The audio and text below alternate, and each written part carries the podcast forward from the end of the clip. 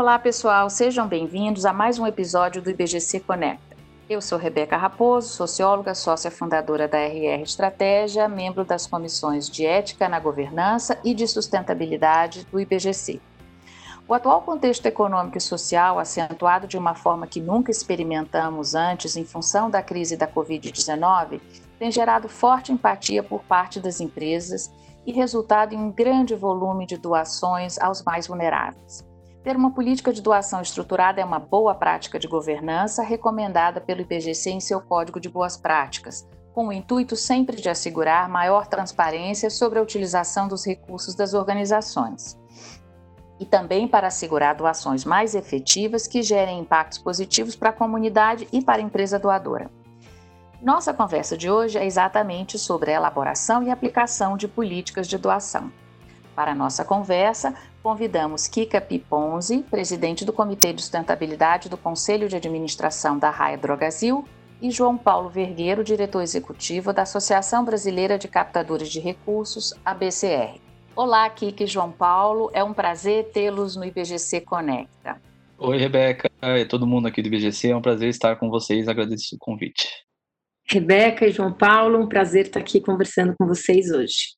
Tenho certeza que a nossa conversa será proveitosa. Bom, vamos lá. Eu acho que vou iniciar por você, João Paulo, porque como a BCR não é uma empresa, ela não faz doações, né? eu pressuponho que a experiência da BCR é um pouco mais, vamos dizer, teórica, né? mais conceitual sobre o que seria uma política adequada, uma boa política, uma política efetiva. Né? Quais são, no seu entender e na experiência que você tem, os aspectos ou elementos elementos principais de uma boa política de doação? O que ela precisa ter para ser realmente eficiente para ambas empresa que faz a doação e a comunidade que recebe a doação? Quais seriam os seus principais pontos que você destacaria? Perfeito, Rebeca. E de fato, a ABCR, como instituição e uma instituição sem fins lucrativos, a gente promove as doações, né? A gente atua para promover a capacidade das ONGs, das organizações, de mobilizarem mais doações e mais receita para os seus projetos. Então, a gente tem pensado realmente sobre esses requisitos ou, ou esses objetivos e critérios ideais quando se fala em doação por parte da empresa e junto à comunidade. Então, alguns itens que eu gostaria de destacar. É fundamental fundamental a empresa ter clareza no objetivo, ou seja, o que, ela quer alcançar com as doações dela, que impacto ela quer trazer para a sociedade e para a comunidade com as suas doações. É importante a empresa ter clareza nos recursos, de onde vai sair esse recurso? É uma parte do faturamento? É uma parte do lucro líquido? É um orçamento anual que ela vai disponibilizar? Ela vai contribuir com recursos dos próprios funcionários, ou seja, ela vai fazer campanhas de matchings e por aí em diante. Clareza nos beneficiários que ela quer alcançar, na região geográfica onde ela vai atuar, em qual causa que ela vai ter. Eu mesmo costumo dizer que as empresas per si, né, as empresas sozinhas não têm causa, mas as pessoas dentro das empresas têm a sua liderança, os seus acionistas. Qual que é a causa da empresa que ela mais se identifica? E por fim, também definição de indicadores, definição de meios de verificação. Ou seja, a empresa, ela precisa também dentro dos seus critérios construir como é que ela vai medir o resultado disso e como é que ela vai acompanhar os resultados que ela está medindo. Entendi. São vários pontos, né? Eu diria, mas como você colocou, eu entendo que no final, no resumo da sua fala, trata-se de clareza, né? Clareza de objetivo, para onde você está indo, que região. Eu entendo que é clareza do que se deseja realmente, né? Exato. Só para reforçar que é exatamente isso que você falou. Talvez o maior risco, do meu ponto de vista, é quando a decisão do investimento da empresa ele é subjetivo. Ele depende uhum. de uma liderança ou de poucas lideranças. Quando se tem clareza, você consegue saber, inclusive, melhor o impacto e esse investimento é mais de médio e longo prazo. Bom, Kika, pensando um pouco no que o João Paulo nos traz, da clareza, né? como foi esse processo na Raia Dorogazil para essa política de doação estruturada que vocês têm hoje? Quais foram os principais desafios, ou nessa clareza, ou em outros que vocês tenham enfrentado na elaboração dessa política? E se vocês também enfrentaram algum desafio nessa aprovação junto ao Conselho de Administração do qual você faz parte? Eu vou começar a te responder, Rebeca, falando um pouco de condições favoráveis antes de desafios que a gente enfrentou, porque eu acho que é, é muito importante a gente entender o que, que a gente precisa ter para, de fato, ter um processo mais fluido aí de aprovação. Acho que no caso da Raia Drogazil, a nossa política é recente, a gente aprovou ela no final do ano passado, mas a gente tem uma cultura de doação bastante forte. Então, acho que esse contexto cultural, no nosso caso, era um engajamento para doação tanto de clientes quanto de funcionários. Eu acho que isso facilita muito porque as pessoas já têm a percepção da importância desse papel. Então, o segundo ponto que eu acho que foi muito favorável no nosso caso, a gente ter o privilégio de ter feito um projeto de planejamento estratégico muito integrado com a visão de sustentabilidade de longo prazo, né? Então a gente criou uma visão 2030, do qual a questão do investimento social privado ela apareceu, né, como uma das dimensões que a gente precisava ter um olhar mais estratégico, bem na linha do que o João Paulo falou, né, de entender exatamente o que, que a gente busca com um movimento como esse. Então,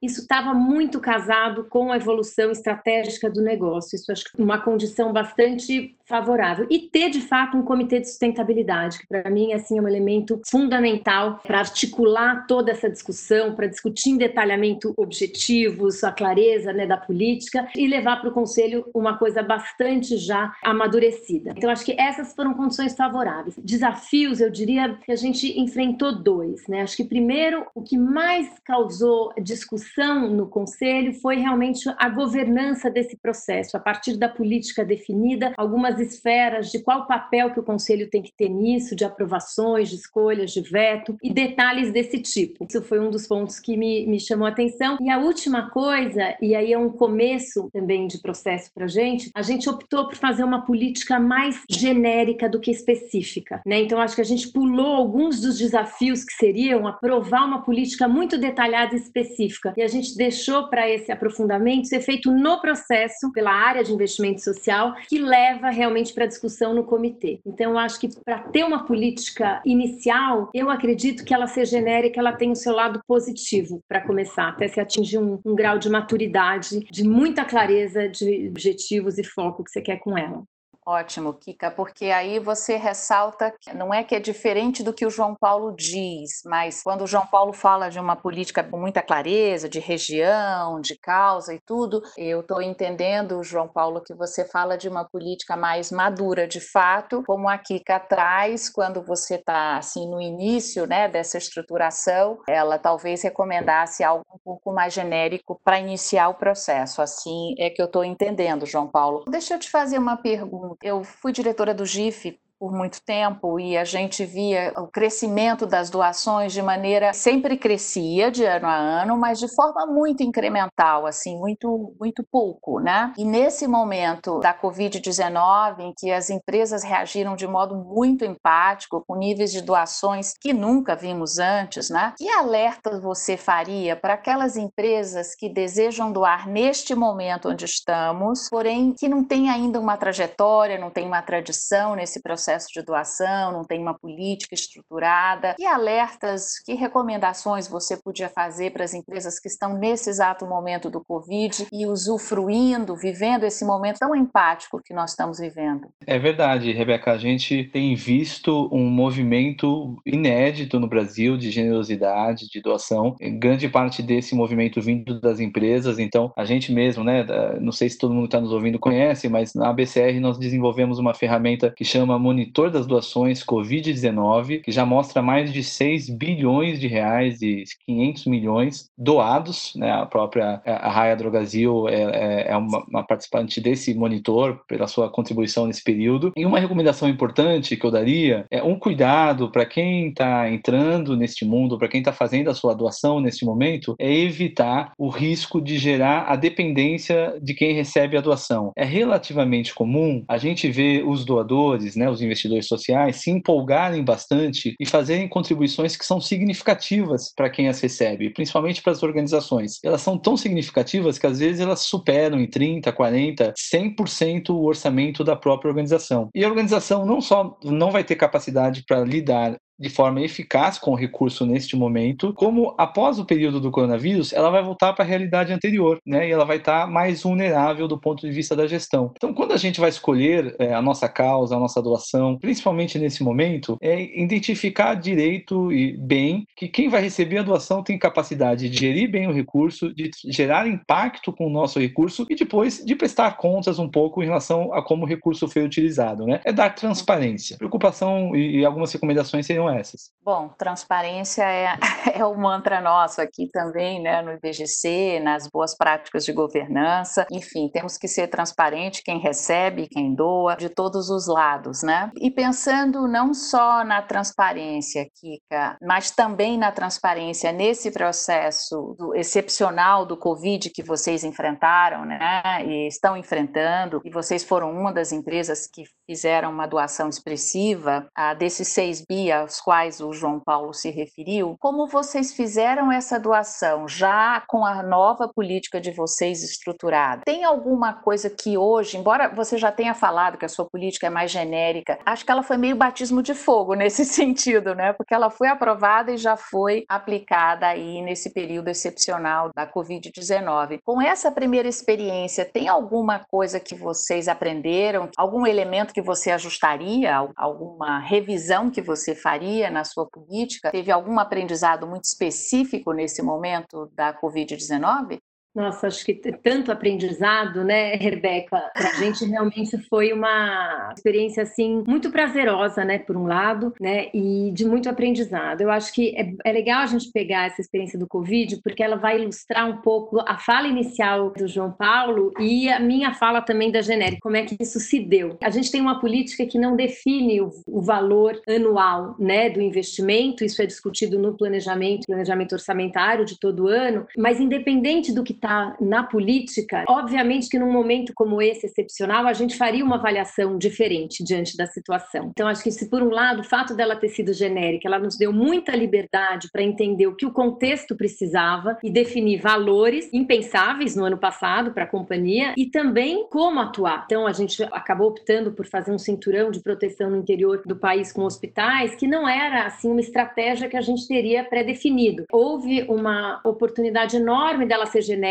que nos faz nos provocar para pensar a partir do contexto, e por outro lado, a gente só conseguiu aprovar que foi aprovado porque a gente de fato teve esse cuidado com a transparência e com a clareza de objetivos, de que impacto que a gente queria, né? Isso que o João Paulo traz da dependência da organização foi muito importante considerado. Então, enfim, como é que a gente deixa alguma coisa que fique para o hospital até depois da crise, que ajude ele a seguir atendendo melhor. Então, foi, foi realmente uma experiência de muito aprendizado em que a política genérica ela deu a possibilidade da gente fazer coisas que a gente não pensava, mas ao mesmo tempo o dinheiro só foi aprovado no conselho porque a gente fez essa lição de casa que o João Paulo comentou no começo, de entender exatamente que objetivos que a gente queria, quem que a gente estaria beneficiando, que impactos a gente gostaria de identificar. Então realmente foi um aprendizado enorme. Acho que o que que a gente faria de diferente nesse processo, eu acho que eh, de novo, o grande and ponto central, eu diria, foi a força do comitê de sustentabilidade. Eu acho que mais importante do que a política em si é você ter, seja a cultura, né, e um alinhamento grande, né, de valores nessa direção, mas eu queria reforçar o papel do Comitê de Sustentabilidade, que faz muito a interlocução entre o que a área está enxergando, a área de investimento social, né, que está conectada mais na ponta, e a aprovação para o Conselho. Então, a provocação foi muito através do Comitê de Sustentabilidade para estressar, assim, no máximo que, que fosse é, possível e adequado naquele momento. Ótimo. Que bom que você fala do comitê mais uma vez, da importância de como esse comitê, porque na realidade a gente fala tanto né, de ASG, né, de uhum. ambiental, social e governança, e você estando na governança, acho que juntou bem tudo isso, porque o comitê de sustentabilidade nesse momento caprichou no S, vamos assim dizer, né, no social, que era o que estava sendo puxado ali naquele momento, né. Bom, eu gostaria muito de agradecer tanto a Kika quanto ao João Paulo. Eu acho que as dicas foram imprescindíveis. Eu vou dar uma sistematizada nelas aqui, mas queria desde já agradecer muito os aportes, uma conversa franca, prazerosa. Muito obrigado aos dois por estarem aqui hoje conosco.